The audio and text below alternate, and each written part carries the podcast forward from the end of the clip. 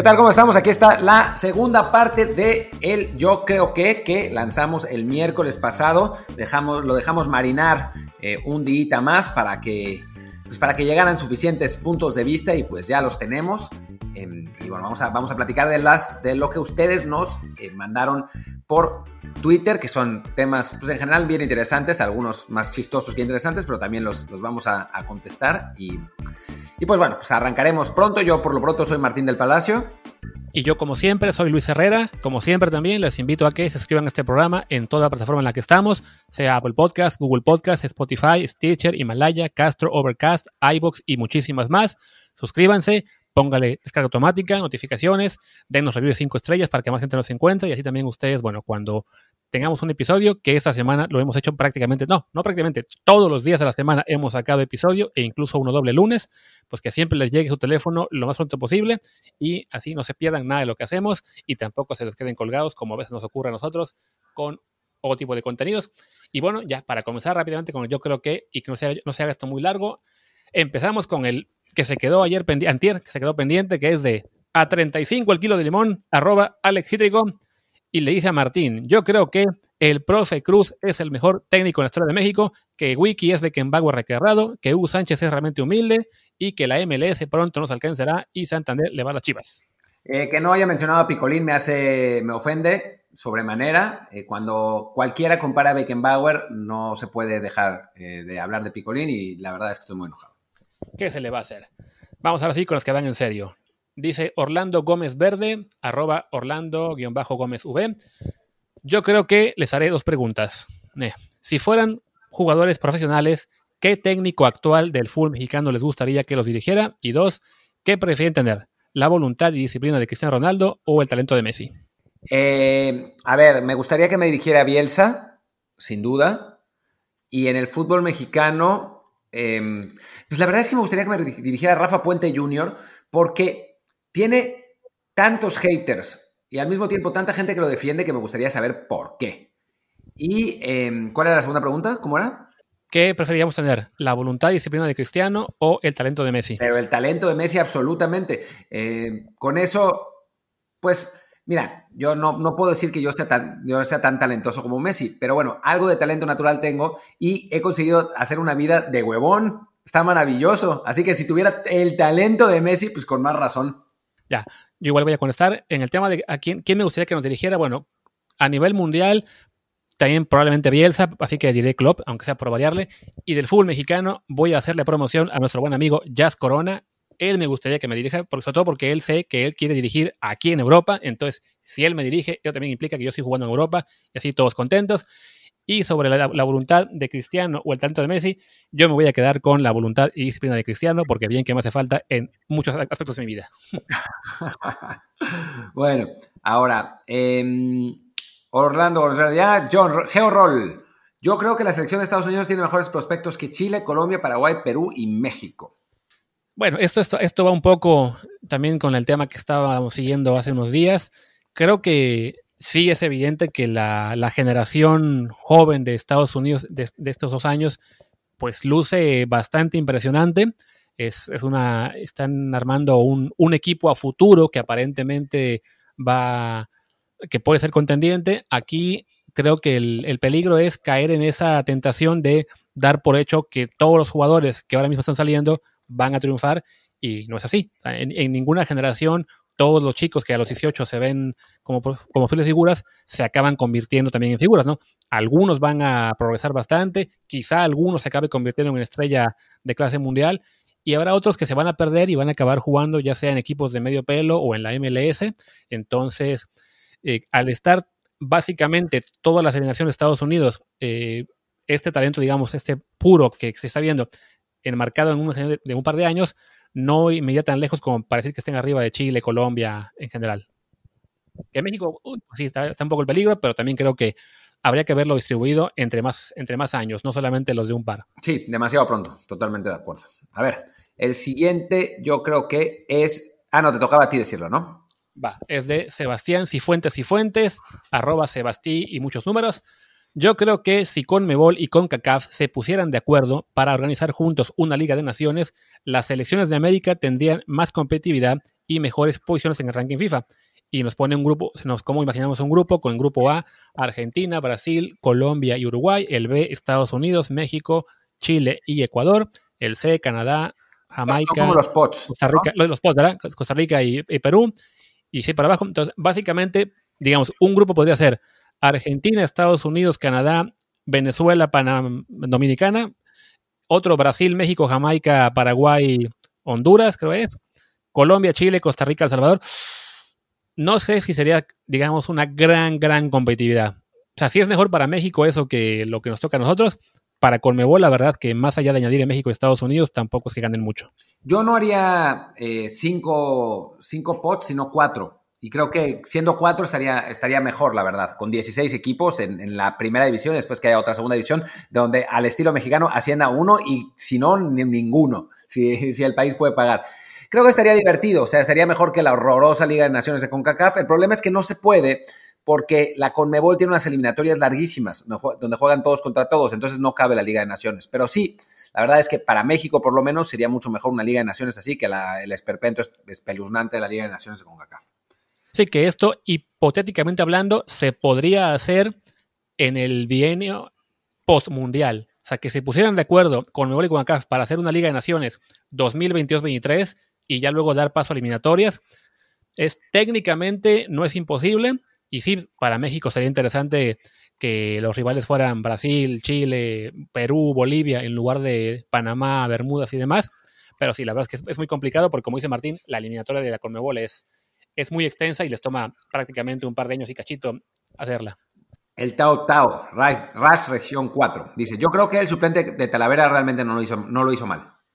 Pues no, la verdad es que no. Es, Julio González, ¿no? Nos mencionaba Luis Friedman, este jugador que estaba en Santos Laguna, eh, un portero joven que lo, lo, hizo decentemente. Lo mencionamos en el programa del martes de Liga MX. Es un, es un portero que bajo palos, digamos, lo hizo bien, ahí lo que te falta es toda la seguridad y organización que te ata la vera también al resto de la defensa, ¿no? Entonces ahí, ahí es donde se ve más la diferencia y es donde creo que Pumas va a sufrir un poquito en el juego de fin de semana contra Necaxa.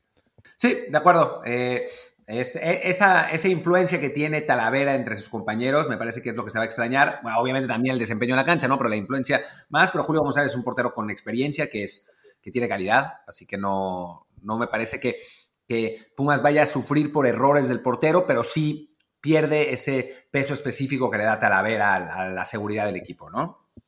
Ok, vamos con la que sigue, que es de Oscar arroba o Spinoza.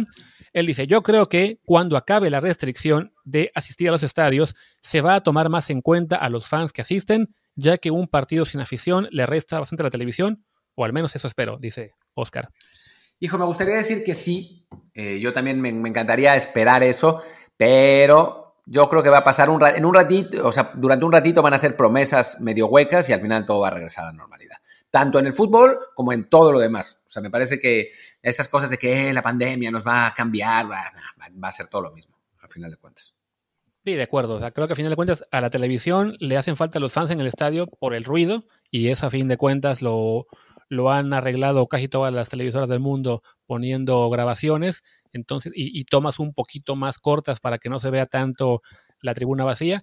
Entonces, sí, en cuestión de producción de televisión, la diferencia que hace el que haya fans o no no es tanta.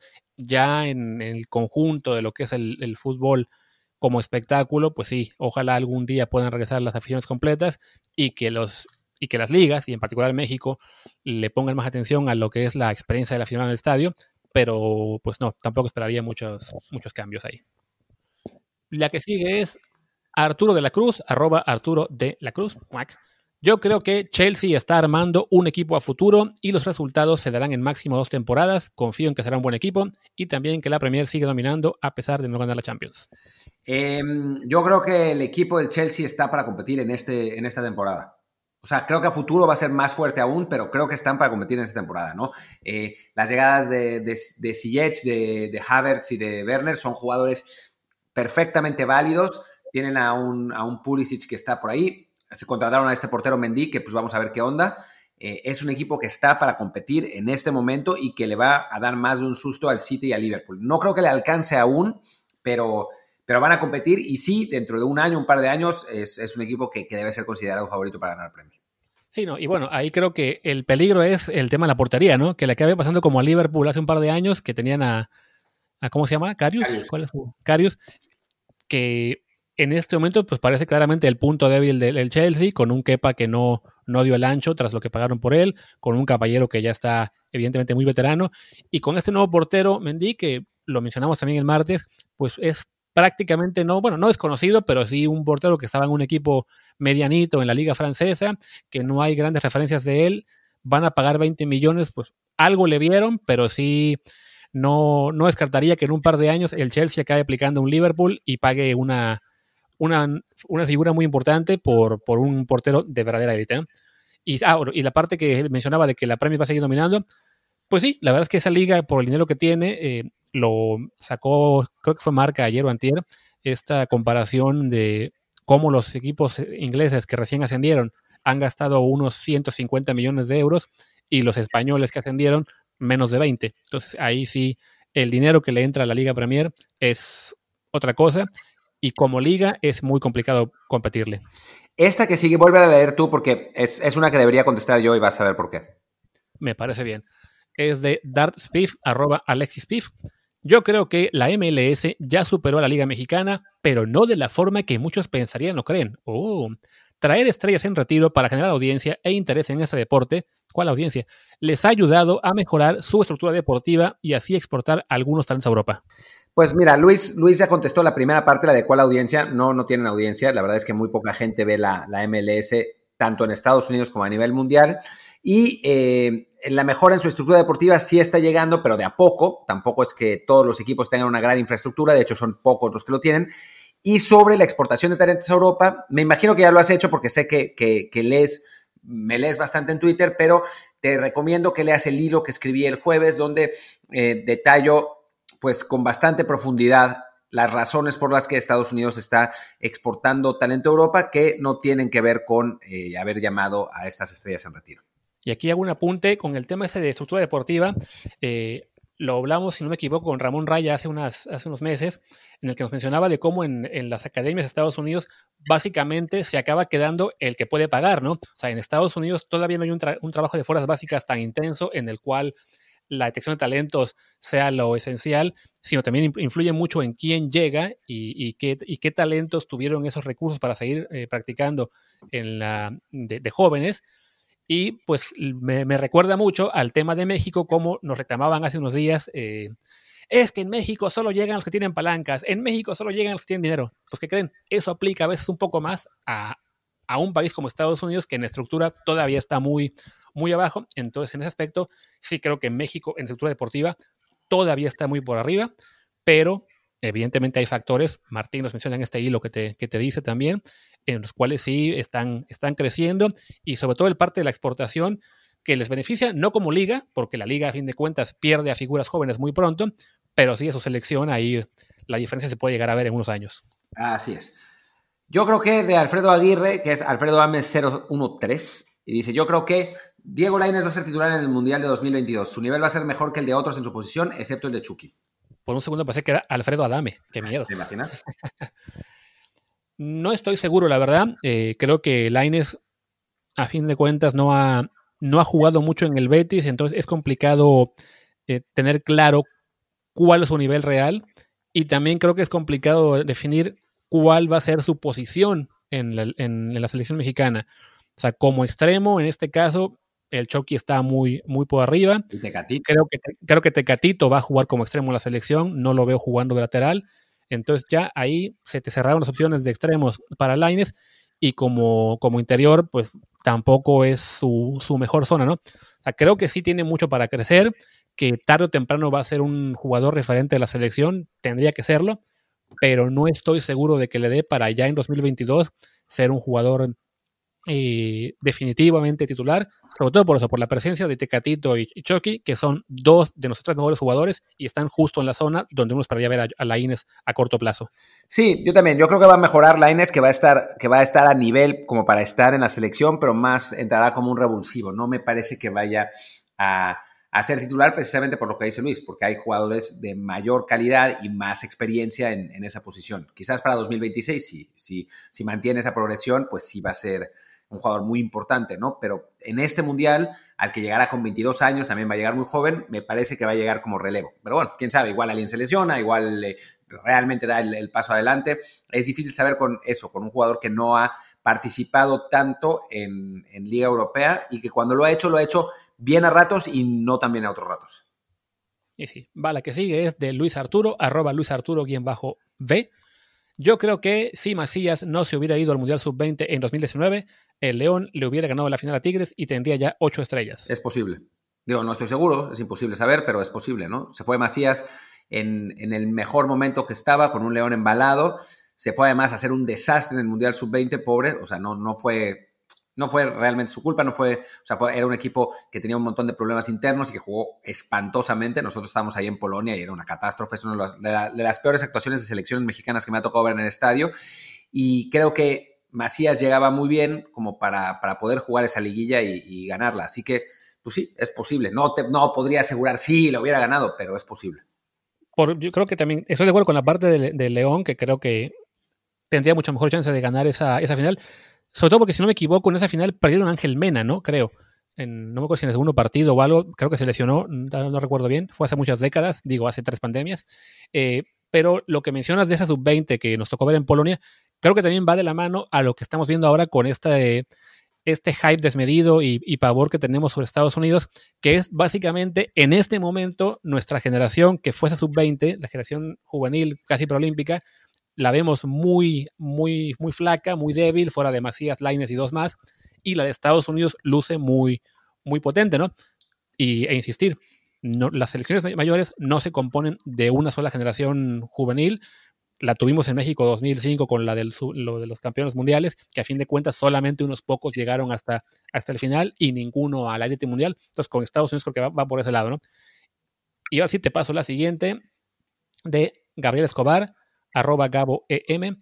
Yo creo que Pumas necesita un proyecto al estilo de Tigres, aunque sea una empresa de mayor tamaño, para pero tener ese respaldo. Pues lo tuvo muchísimos años. El patronato estaba realmente compuesto por ingenieros de ICA, de ingenieros civiles y asociados, y ahí venía el dinero. El problema es que ICA quebró, eh, bueno, no quebró, pero casi, em, y entonces ya no le puede dar dinero a Pumas y Pumas por eso está sufriendo. Sí, se ha hablado mucho, se ha hablado de que Carlos Slim podría entrar, pero pues, hay gente en la universidad que se, resiste. También la gente del Slim no está muy segura de volver a entrar al fútbol después de lo que pasó con, Pachuca y con Tecos. Entonces, pues la situación es, es más complicada, pero claro, en el fútbol mexicano casi todos los equipos tienen el respaldo de empresas así de grandes y así es como pueden competir. La verdad es que Pumas, con el presupuesto que, que, tiene, estar en este momento en tercer lugar general y haber sido líder general por un buen rato de la temporada es bastante milagroso.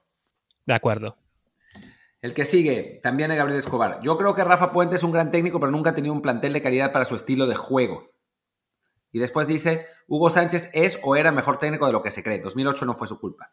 Ok, lo de Rafa Puente es un hubiera que depende ahí sí de, que algún tenga un mejor plantel y desafortunadamente para él se ve muy complicado que lo vaya a tener en el futuro cercano porque le fue demasiado mal con el Atlas y antes de eso, ¿con quién fue que también le fue muy mal? ¿Querétaro? Sí. Entonces, más allá de que no tuviera los jugadores ideales para su estilo de juego o lo que sea, los resultados pues sí fueron realmente demasiado pobres, entonces es, es complicado no también darle a él una buena parte de responsabilidad. Y Hugo Sánchez, pues depende de a quién le preguntas, ¿no? Habrá gente que, lo veía desde hace lo veía hace una década como un muy buen técnico y entonces pues sería complicado decir, ah, no, no, sí, era incluso mejor. Y habrá quienes creían que era simplemente un motivador y, y sí, sí era más que eso. Pero, pero bueno, Hugo en todo caso ya es un técnico que quedó rebasado, se, vio en sus siguientes trabajos con, con Necaxa, con Pachuca, con Almería, si no me equivoco. Necaxa fue antes, en realidad. Necaxa fue antes de tomar la selección. Sí, cierto. Fue entonces, tras selección, fueron Almería y Pachuca, ya no tuvo mucho que aportar y que nadie más lo buscara o que él no quisiera tomar otra oportunidad, también nos dice que realmente no le quedaba mucho que aportar como entrenador, ¿no? O sea, que lleve ya 10 años eh, en televisión en lugar de dirigir, pues es, muy complicado pensar que ahora podría ser un técnico eh, efectivo, ¿no? Yo lo, yo lo que sí diría es que 2008 no fue su culpa. O sea, me parece que ahí lo trataron injustamente. Con la selección mayor lo hizo bien.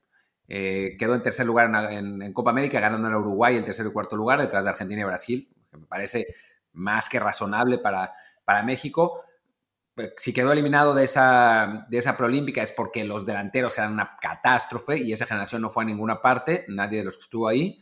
Entonces, eh, me parece que ahí sí lo, lo trataron mal a Hugo y, y, se fue por grilla, ¿no? Y también, digo, no sé si podría aportar más o no, tal, tal vez no, pero creo que también no ha estado, no ha, no ha tenido equipos por lo mismo, porque es un, un, personaje complicado de manejar, ¿no? Y entonces los, los directivos pues, medio le sacan. Y sí, si fuera un genio absoluto, entonces, eh, entonces pues no les importaría, pero pues como no lo es, entonces lo, lo hace más complicado. De acuerdo. Y la que sigue es de Aaron Ponce. Yo creo que los mexicanos que han jugado en la última década en el Atlético de Madrid no tuvieron el nivel para destacar en él o los planteamientos de Diego Pablo Simeone. Pues mira, sí es posible, o sea, sí, pero además, Diego Simeone exige un tipo de fútbol que no le va demasiado a los mexicanos. Es como un tipo de fútbol para uruguayos, ¿no? De pelea, pelea, pelea, agarra, agarra, agarra, choque, choque, choque, choque, intensidad, intensidad, intensidad. Y los mexicanos son, sí son intensos, pero de otra manera, ¿no? Son, son jugadores muy disciplinados tácticamente, que hacen lo que les dicen, que, que corren mucho y eso, pero que no son de un montón de pressing, no son de, de, tomar el riesgo de regresar, de pegar, de, de jalar, de no es el tipo de jugador que es, que es el mexicano y entonces le cuesta trabajo. No sé, yo a mí me parece que Héctor Herrera es un jugador perfectamente válido, pero quizás no en ese esquema. Y obviamente Raúl Jiménez lo era, aunque sí es cierto que llegó muy joven, pero bueno, pues ahora lo estamos viendo en otro sistema completamente distinto, como está teniendo resultados completamente diferentes también. De acuerdo. El que sigue, David Ruiz Ruiz. Yo creo que el nuevo formato del Mundial de Clubes es una gran oportunidad para que tres equipos mexicanos jueguen en la misma competencia contra campeones europeos y tengan rosa internacional de nivel, además de una vitrina para exportar jugadores. Hay que decir, perdón, eh, antes de que Luis eh, opine, que no se va a jugar el Mundial de Clubes como estaba planeado. ¿eh? eh quién sabe cuándo se va a volver a jugar? Sí, porque como iba a ser para 2021, que sería el año previo al Mundial, pero al final, por toda la pandemia, se tuvieron que mover la Euro y la Copa América, entonces, ah, y los Olímpicos también, entonces el, el Mundial de Clubes nuevo va a quedar por lo menos para 2023, si bien nos va, en el peor de los casos para 2025. Entonces, es, es muy complicado hablar ahora de si será una buena vitrina o no, o incluso de si van a ir tres mexicanos, ¿no? Porque a fin de cuentas, capaz que nos toca ir a una Conca Champions en la que la juegan Tigres, León, Toluca y alguno más que se me, se olvide, que son los que nunca ganan nada fuera de casa, y acaba yendo el LAFC o el Galaxy. Entonces, no daría por, pues como garantizado que vayan a ser siempre los mexicanos los que ganen la Conca Champions, ¿no? Aunque sí creo que el nivel de, de, la Liga MX sigue siendo superior al de la MLS. Si llega a ocurrir, y sí, tenemos un Mundial de Clubes de 24 equipos y de ellos tres mexicanos, es una buena vitrina, van a ser por lo menos seis partidos para el total de Liga MX contra rivales de mayor peso, pero bueno, eso está muy a la distancia y creo que necesitaríamos pues mucho más que eso a un mero roce de cada cuatro años seis partidos, dos para cada equipo. Eh, hace falta algo más, ¿no? La Libertadores, si no fuera por toda la locura que vimos hace unos días de su desorganización y sus, sus peculiaridades, pues era, era la ideal, pero, pero sí, no, el Mundial de Clubes creo que hace un, un, efecto muy pequeño, ¿no? O sea, será mejor que sean tres equipos, cada uno con dos partidos, pero no, no lo veo suficiente. Perfecto. A ver, la que sigue entonces es David Ruiz. Me toca a mí, de hecho. Me, me toca a mí. Te toca a ti. Ah, te saltaste una, que es del doctor Regiblanco, que dice, yo creo que es necesario que haya en México técnicos nuevos que se salgan de las dos escuelas o estilos comunes en la liga. Pues yo lo voy a cortar a, es necesario que haya en México técnicos nuevos, punto. Ya está. De acuerdo. Que de todos modos, yo creo que ya en los últimos años no es que todos sean la volpistas o la puentistas, ¿no? O sea, sobre todo la, la generación más reciente, un Palencia, un Diego Mejía ahora que está bueno, no, perdón, lo confundo. Diego Mejía, amigo nuestro del programa, lo confundí con Alex Diego, que está ahora en Querétaro. Eh, el propio Rafa Puente. O sea, técnicos nuevos que se están preparando de una manera distinta, que están viajando a Europa. Eh, mencioné hace poco a Jazz, Jazz, Corona, que también anda por acá. O sea, creo que sí, ya se está saliendo un poco a poco de esa, de esa escuela, la, la volpista o la puentista. Entonces, por ese lado, ahí va la cosa. Ah, bueno, ahora la, la digo yo, lo que pasa es que sí. Eh, Ahora sí, David Ruiz Ruiz otra vez. Yo creo que es mayor vitrina. Ah, pues que es más o menos. Es la misma. Entonces, extendió. Fernando Isa. Yo creo que la gente especula mucho sobre si había mano negra contra los mexicanos cuando jugaban Libertadores, pero no hay nada concreto. La final de la Sudamericana que perdió América o la serie de penales de Santos y River levantan sospechas, pero hasta ahí. Yo creo que pecó un poco de ingenuo. O sea, evidentemente no es que haya una ¿cómo decirlo? O sea, que los partidos estén arreglados al 100%, pero de que Conmebol operó en las medias posibilidades para que los mexicanos no ganaran algunos torneos o en algún caso algunos partidos, existe, ¿no? O sea, que se, que se enviara a, a un colectivo paraguayo de árbitros a ciertos partidos en los que siempre perdía el mexicano y siempre perdía por una mala decisión, no era casualidad del todo, ¿no? Que se cambiara la regla en la final de la América, no fue casualidad, ¿no? Que Pumas contra Boca no echaran a Bondancieri, no fue casualidad que, sí, que, fuera el portero de Boca el que no echaran, porque si esa misma jugada ocurre en otra portería, hubieran echado a la cara de Pumas. Entonces sí creo que ahí, o sea, Colmebol hizo bastante por asegurarse de que los equipos sudamericanos se impusieran ante los mexicanos en algunos casos, y esa es parte de las razones por las cuales la Liga MX ya no, no vuelve, ¿no? O sea, no, todo es simplemente el, tema de que económicamente sea mejor la jugar contra la MLS, sino también hay un, cierto factor de, digamos, de resentimiento o de por lo menos ya de, de que los directivos mexicanos dicen, ¿para qué vamos a un lugar en el que realmente nos tratan muy mal, ¿no? Claro, sí, sí. Eh, en ese sentido, digo, totalmente, totalmente de acuerdo. Y, bueno, yo, a mí me tocó vivir esos partidos em, trabajando, porque era, era, periodista, y la verdad es que sí había cosas bien sospechosas, ¿no? O sea, en el partido, en ese partido River Plate contra, contra Santos Laguna, pues la repetición de ese penal que paró Luchetti es de risa loca, francamente. Y la final contra América que cambiaron las reglas a la mitad del partido, o sea, perdón, pero sí, sí había, había cosas muy raras, ¿no? O sea, no podemos asegurar que haya habido eh, pagos o cosas así, pero como se maneja con se manejaba con Mebol, no puedo decir que se maneja así ahora, aunque probablemente sí, pero como se manejaba con Mebol, con todos los cochupos, tranzas, trácalas y, descaros que tenía eh, la Confederación, pues no me sorprendería, realmente. Venga, va uno de Nazario Asad, arroba pollo asad 12. Yo creo que debería haber de vez en cuando alguna mini sección de cómo va la liga de fantasías del bar. Lo rechazamos. y ahora siendo en serio, de. acepto, voy ganando en las dos. Eh, y la siguiente, ya ahora sí en serio, de Gabriel Escobar. A mí, Escobar estuvo muy, muy activo esta semana. Arroba, yo creo que las relaciones Wolves-Méndez son muy dañinas para el fútbol. Pues mira, yo creo que ningún promotor debería tener tanto poder dentro de un equipo. Dicho esto, lo que ha hecho Méndez con Wolves es espectacular. O sea, llevó a un equipo de, de no estar en ninguna parte, de ser un equipo de segunda división eternamente y que alguna vez subía primera y eso, a ser uno de los animadores de eh, la Premier. O sea, francamente, en ese sentido hay poco que reprocharle a, Méndez. Se ha hecho una lana en el, en el, en el camino, sí, pero Wolves ha ganado un montón de dinero en el camino, llegado a niveles que pues, ni siquiera sus aficionados esperaban. Entonces, me parece que ahí es una relación ganar-ganar. Hay otros promotores que han tenido equipos que han sido una catástrofe, eso sí. Creo que es el, problema, ¿no? Que el, caso Gulls con Méndez es la excepción respecto a lo que es la regla de esos promotores que tienen el control básicamente sobre a quién ficha un equipo y en la mayoría de los casos eso va en detrimento de, del equipo en sí, ¿no? Y el caso en México, yo creo que más conocido pues, es el de Cruz Azul, que no daré nombres para proteger mi, es mi seguridad. pero, pero vaya, sí, o sea, es eso, ¿no? Es, es, el caso de Wolfman en particular le ha beneficiado a los dos. En la mayoría de casos, el promotor sale ganando a costa del club, ¿no?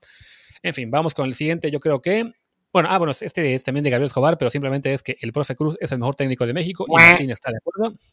Te toca a ti dar el siguiente. Yo creo que hacen falta medios de comunicación deportivos serios en México, en redes sociales. Hace unos años medio tiempo era el bueno, ahora es un chiste. Y no hay otro que sea serio de verdad, dice Bonfil, que soy Bonfil.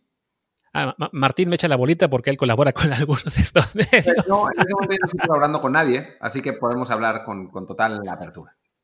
Salvo que queramos algún día volver a ellos. Hmm, interesante. Es posible. No, vaya creo que ya, ya hemos sido muy claros en, este programa y, en, también en Twitter de que sí consideramos que en este momento el, el deportivo mexicano anda, anda en horas bajas. No sé si serios eh, sea la palabra adecuada en redes sociales, eh, porque a fin de cuentas en, redes sí ocupas un cierto grado de desenfado y de, de, tomarte las cosas más a la ligera, sobre todo para conectar con los aficionados, pero sí creo que sobre todo en una cuestión de seriedad en cuestión editorial, ¿no? El caso que menciona de medio tiempo, eh, tiene este problema que uno no sabe si es una cuestión del community manager o del reportero o del editor en jefe, de que muchas veces sus, sus tweets o sus notas eh, parecen tirar con un poco de mala leche a, a ciertos personajes que no les caen bien. O con demasiada buena leche, como Laines es el rey del mundo, ¿no? O sea. Sí. O sea, eso es una cosa muy parecida a lo que ocurre con TV Azteca, de que según si les cae bien o les cae mal, si es amigo o no, puedes ver el trato a los jugadores o a los entrenadores. Entonces sí creo que en ese sentido los medios más importantes pecan de eso. También hay medios que son más serios eh, en general, pero que tienen menos, menos alcance, ¿no? O sea, no, es que todos los medios en México sean chacoteros, slash eh, reventadores, slash eh, amigos de algunos jugadores. También, los hay serios, pero no todos reciben la misma notoriedad. Y es en parte por este círculo vicioso, ¿no? En el cual esos medios que ya se dieron cuenta de que lo que les funciona es reventar a la mitad de los jugadores y aplaudir a la otra mitad, también caso de multimedios en, en Monterrey y cosas así, pues son los que al final generan mayor rating, mayor interacción con los aficionados y por eso también se ve más eso, ¿no? Sí, de acuerdo. También hay que decir que Medio Tiempo tiene algunos artículos muy buenos. O sea, todavía hace cosas de reportajes, investigación y eso. El problema es que sí quedan sepultados en todas esas cosas de redes sociales y de y de chacoteo y eso que pues, a mí no me gustan, pero bueno, pues cada quien, ¿no? Em, el que sigue, el Tau Tau dice esencialmente lo mismo de medio tiempo, pero con otras palabras, pero más o menos igual. Así que nos lo saltamos. Y te mando el siguiente de Rubén Iribe, arroba Rubén Iribe. Yo creo que André Pierre Guignac es el delantero más determinante de la Liga MX. Y yo también lo creo. No sé si el más determinante en este momento, porque me parece que Jonathan Rodríguez es el delantero más determinante de, la Liga MX en este momento. El más influyente desde hace cinco años que llegó hasta ahora, sí, sin duda. Sin duda. Y el último que nos llegó, que es de arroba Alonso de la O, que pensaba que era tarde, pero no, llegó a tiempo. Yo creo que si el Maza no hubiera errado el pase en la jugada en donde Moreno se lesiona contra Holanda, habríamos pasado en ese mundial. Pues los hubieras son bien complicados, pero Moreno es un montón de falta por, un, por varias razones, ¿no? Eh, primero, porque obviamente dejó un hueco en la central, entró Diego Reyes, que es un, eh, defensa de perfil derecho, diestro, que le costó mucho trabajo y, se lo llevaron varias veces, incluido en la, en la jugada del gol, pero además porque al salir Moreno lesionado, eh, entra y entrar Diego Reyes, se perdió la única alternativa que teníamos para reforzar la contención. De todos los otros jugadores que, el Piojo tenía en la banca, ninguno era eh, sólido para, para aguantar en medio campo y entonces tenía, ni tampoco tenía más centrales. Entonces, la, el cambio que correcto, que era la salida de Carlos Salcido, eh, pues nunca se pudo hacer, o si de plano quería echarse atrás, pero sin hacer lo que hizo, que era regalar el medio campo, era la salida de uno de los dos puntas, si es verdad lo de Gio, que se le, quemaban los pies Gio, pero en lugar de meter a Javier Aquino, que pues lo hizo más o menos bien, pero dejó un huecote en medio campo, era meter a Diego Reyes, jugar con dos contenciones y entonces sí aguantar con más solidez, ¿no? Al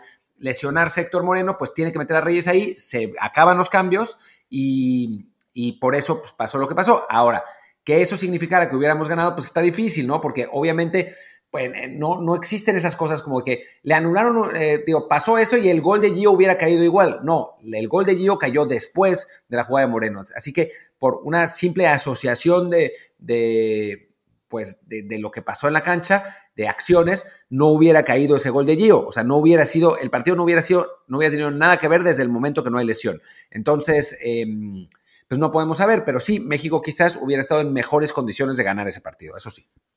Es un, es un ejemplo muy parecido al que nos dieron el miércoles con una jugada, creo que fue en el juego de Brasil, ¿no? Del, último mundial. Ya no recuerdo bien cuál era, creo que con Gallardo y Chucky Lozano. No, el, el eh, Gallardo Chucky, exacto. Sí, entonces, este, sí, es, eso, ¿no? El hubiera en, en, un partido en particular no existe porque pudo pasar cualquier cosa. A lo mejor con esas jugadas que fueron en contra de México, aunque hubieran sido a favor, después el rival nos hizo tres goles, o sea, no hay manera de saberlo.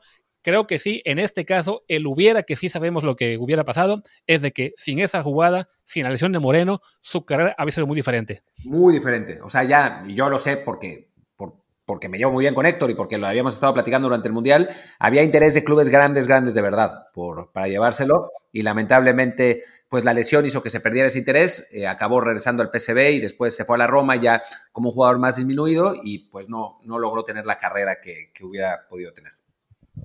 Perfecto. Y con esto ya se nos acabaron los que nos enviaron, pero Martín, yo tengo un yo creo que para ti. Dime. Y, el, y mi yo creo que es Yo creo que el Barcelona hace bien al dejar ir en este momento a Luis Suárez con todo lo que le duele a, a su afición, con todo y que se vaya un rival relativamente directo en la liga, pero sus 20 millones de salario, poquito más, era demasiado para un delantero que lleva ya varios años en declive, sobre todo en, su, en cuestión de sus números de goleadores, han ido bajando las últimas cuatro temporadas y a su edad había que decirle adiós antes, mejor ahora a que muy tarde y que te hubiera costado otra vez 20 millones este año y el que sigue. ¿Tú qué opinas? Yo estoy de acuerdo. La verdad es que nunca lo había pensado así hasta ver tu tweet y tu tweet me hizo cambiar de opinión. Creo que tienes razón. Eh, que, que, por una cuestión de fair play financiero, por una cuestión de ahorro, eh, porque hay que pensar un poco al mediano y largo plazo, sobre todo en un equipo que está tan jodido económicamente como, como el Barcelona, creo que tiene razón, que, que eso que, que, es una buena decisión, aunque, aunque es una buena decisión para las circunstancias actuales. ¿Cómo llegó el Barcelona a esas circunstancias? Es una cadena de malas decisiones, eso sí, pero dadas las circunstancias de hoy, sí, es una buena decisión vender a Luis Suárez, de acuerdo. Perfecto.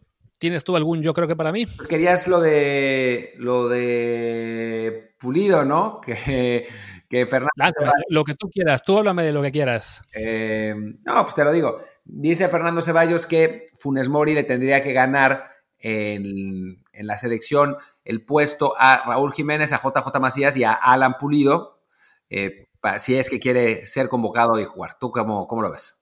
Sí, a ver, ahí fue, ha sido parte de la polémica de, los, de, las últimas horas por el hecho de que, bueno, Funes Mori, en cuando tenga el pasaporte mexicano, ya va a ser convocable para la selección. Eh, por un lado, yo puse, a ver, en este momento tenemos un delantero bueno, que es Raúl Jiménez. Toda selección necesita tener por lo menos tres de garantías. Los que hay detrás de él son en su mayoría jóvenes que, que, tienen que desarrollarse aún. El caso de Macías, el caso de Santiago Jiménez, que creo que en este momento lo ideal es que estén en la preolímpica y se les pueda, digamos, apartar por un momento del, de la presión de la selección mayor. Y la pelea evidente de Funes Mori sería con, con Alan Pulido y, y Henry, de, del, Henry Martin del América. Y pues sintiéndolo mucho, Funes Mori ha sido mucho más jugador que, que ellos dos y que cualquier otro fuera de Raúl en los últimos años, ¿no? El argumento de que, ay, pero Pulido es el campeón de goleo actual. No, fue el último campeón de goleo hace casi un año, se fue a la MLS y ya, ¿no? pero a fin de cuentas fue campeón de goleo en parte porque es el corredor de penales de Chivas. O sea, Funes Mori es un jugador mucho más completo que también que metió dos goles menos en ese torneo, pero dio cuatro pases de gol, cosa que Pulido no hizo. Y, este año también ha contribuido eh, con cuatro goles, si no me equivoco, con dos asistencias. Entonces, como opción B detrás de, Raúl, me parecería mucho más completo Funes Mori que, Pulido. Y para quienes me hablaban de, Martín del de América, pues es que es un delantero que a su edad lleva demasiados pocos goles. O sea, está teniendo por fin su mejor temporada de la pasada, que fue con 10 goles, y Funes Mori hizo 15. Entonces, más allá de que ahora ande relativamente bien, pues lo veo como la tercera opción en este grupo, digamos, más consolidado, ¿no? O sea, creo que no, no tendría por qué haber ni siquiera mucha polémica en el tema Funes Mori, de si se le debe llamar o no, más allá de la gente que pues, tiene esta manía antinaturalizados, sobre todo cuando dicen lo de, ay, es que si no nos va a dar eh, algo diferente o si no va a ser el, el, que lleve a México a un nivel distinto. A ver, quizá no va a ser un jugador que nos convierta en campeones del mundo, pero uno de los mejores tres delanteros de México sí sería y que valga la, y valdría la pena que esté en una lista de 23, ya sobre todo a corto plazo para lo que será Nations League y Copa Oro el año que viene. Sí, a mí me gustaría verlo. Después vamos a ver qué pasa en la selección, ¿no? Hay jugadores que no rinden, otros que sí, pero bueno, no, creo que no estaría mal eh, tenerlo en la cancha y ver, ver cómo, cómo funciona. Y bueno, pues ya está, ya está en proceso, tiene la edad, FIFA ya arregló la situación, entonces pues va, va a poder jugar. Así que pues no, no, no se pierde nada eh, viéndolo y si aporta, si llega para aportar, pues tanto mejor, ¿no? Así es. Y yo creo que Martín es un gran momento para decir basta con esto acabamos de celebrar por esta semana, salvo que haya una hecatombe o algo extraña en el fin, esperemos que no. Y nos veremos el próximo lunes con, pues me imagino, con lo que será la, la actividad de mexicanos en Europa, quizá un poco la NFL, corre Checo, a ver qué tal le va, pero por lo pronto, hora de descansar. Sí, por favor. Pues bueno. Pues venga. Yo soy Luis Herrera, mi Twitter es arroba luisrha. Y yo soy Martín del Palacio, mi Twitter es arroba martindelp y el de el podcast es arroba desde el bar pod, desde el bar POD. Y pues aquí estaremos la próxima semana a ver cuántos días de la semana, quizás cinco. Venga, hasta pronto. Chao.